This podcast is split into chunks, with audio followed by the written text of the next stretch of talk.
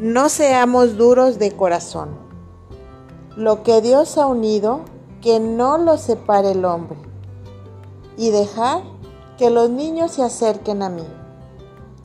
Son el centro de nuestro Evangelio de esta semana.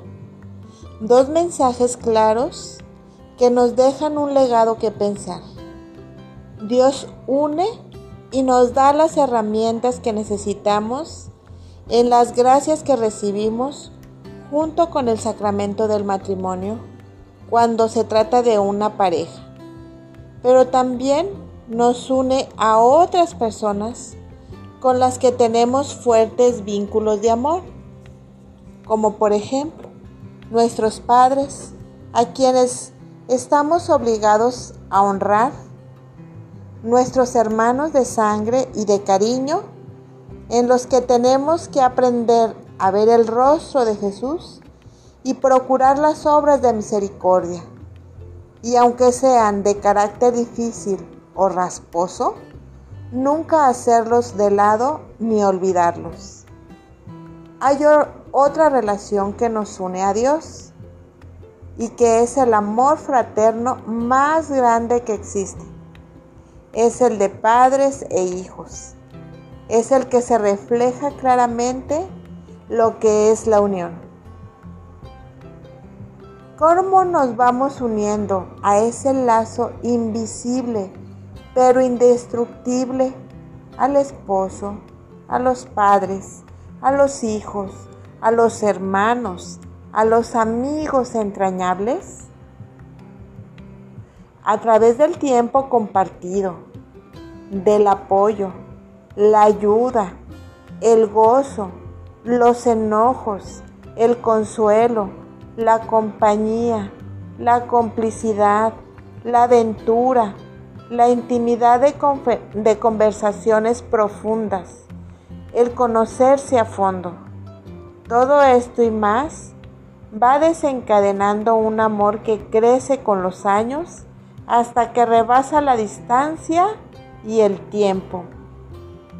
Es un amor que no desaparece, solo puede aumentar y que logra la unión de mentes y corazones hasta traspasar el plano terrenal y elevarse al plano espiritual. Esa es la unión que nos pide Dios, la verdadera, la que viene desde dentro del corazón, la que nos lleva al cielo porque supimos amar. Ahora si nosotros podemos ser capaces de lograr este amor y esta unión con nuestros seres más queridos, ¿te imaginas la dimensión de, de amor de Dios para con nosotros?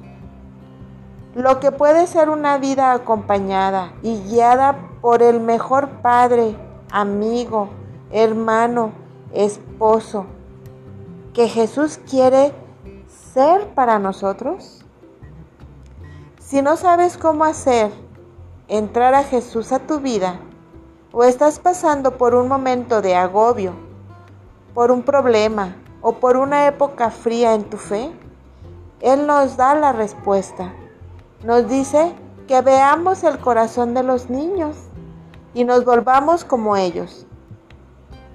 Los niños son confiados porque creen con facilidad, sencillos porque no se complican con prejuicios ni envidias, viven el presente, no se preocupan por lo que va a pasar, son cariñosos y tiernos. Sin vergüenza para demostrarlo, fáciles para perdonar, porque no guardan rencores, al contrario, siempre brindan otra oportunidad. Tienen una buena disposición a lo bueno y algo maravilloso.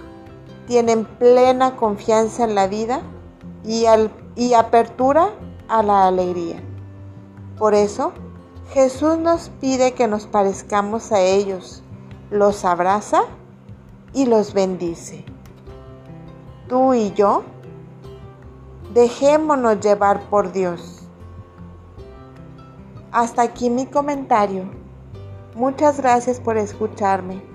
puedes compartir. ¿Dejamos una actividad para esta semana? ¿Qué te parece si en un gran signo de unión a Dios y de nosotros con nuestra familia, hacemos una bendición para cada uno de ellos? Bendícelos, bendice a toda tu familia, bendícelos todos los días para que se sientan unidos en ese amor. Bendice a tus amigos, bendice a tus conocidos, bendice a todo aquel que tope en tu camino.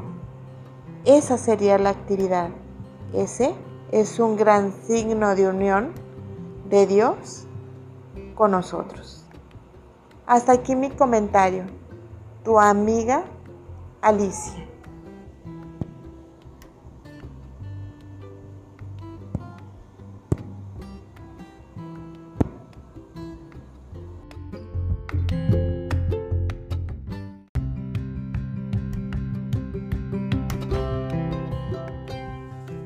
Hola, hola. Buenos días, buenas tardes, buenas noches. Feliz 2022. Te saluda con mucho cariño tu amiga Alicia Calderón, el cual hace un tiempo durante la pandemia inicié este podcast que le puse por título Somos una mejor persona que hace unos años atrás. Y yo te invito a que con estas pequeñas reflexiones, meditaciones que estaré compartiendo contigo, los puedas compartir con personas. Ayudemos, ayudémonos en nuestra sociedad a ser mejor persona. Te voy a compartir el Evangelio de manera muy sencilla, donde vamos a dejar tareas, donde vamos a dejar alguna reflexión para que seamos mejor persona que unos años atrás. Comenzamos. La Virgen María, modelo de interiorización.